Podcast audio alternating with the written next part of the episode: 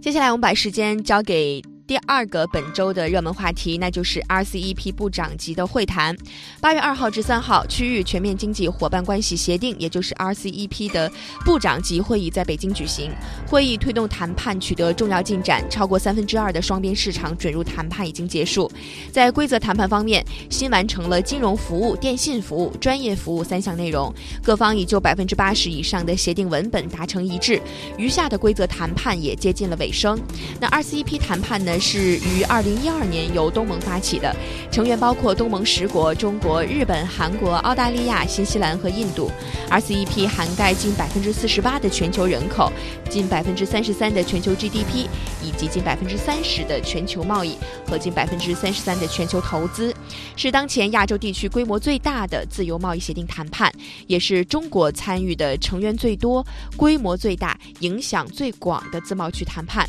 协议一旦达成，将有力地促进区域内的产业分工、经济融合，极大拓展各国发展空间，增进人民的福祉。那么，RCEP 谈判的推进对于缓解近期中美贸易争端当中我国的压力有无积极作用？当前不断升级的日韩经贸摩擦会给下半年的 RCEP 谈判进程带来哪些影响呢？我们下面来电话连线中国商务部国际贸易合作研究院区域经济合作研究中心主任张建平，为各位进行分析解读。张老师您好，您是如何评价这一次 RCEP 谈判所取得的成果呢？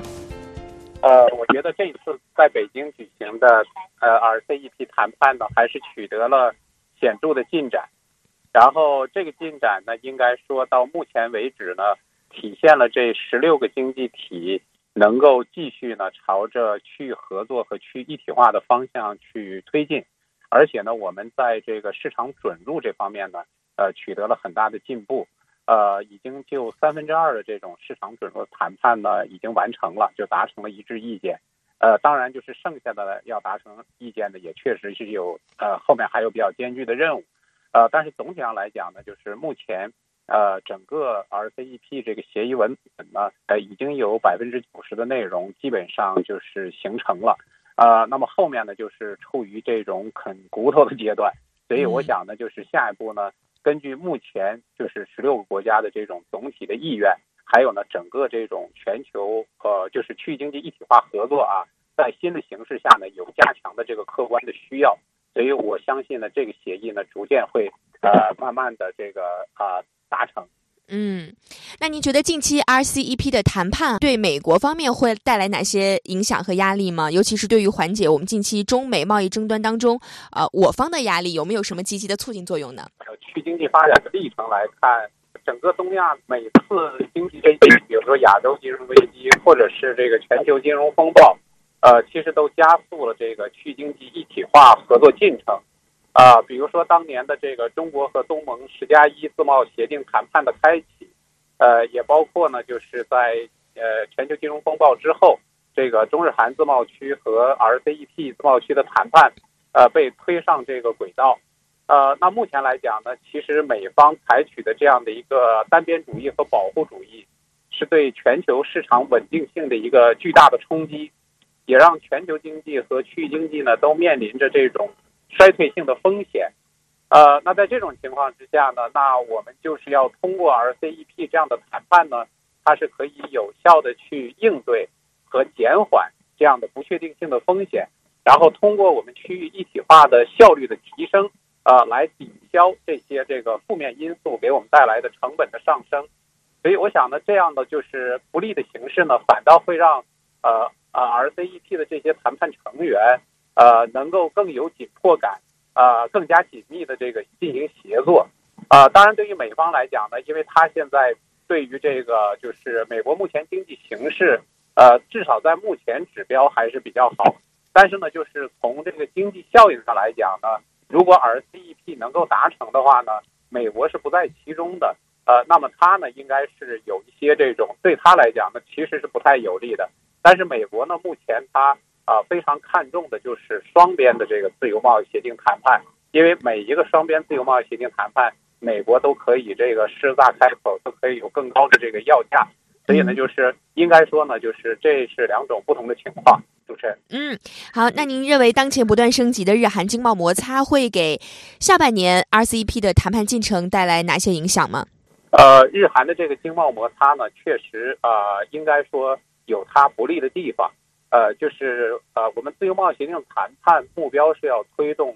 啊、贸易投资自由化和便利化。呃，日韩之间呢，就是韩国被日本呃作为列上韩日本的这个就是出口管制的这个白名单，就意味着便利化程度是非常高的，它是不需要经过这个政府的这种审批和核查的。呃，但是呢，就是挪出白名白名单呢，是意味着它未来的这个啊、贸易效率会降低，呃，然后这个肯定贸易量也会受到负面的冲击和影响。嗯呃，那么这样的氛围呢，对这个的对 RCEP 的谈判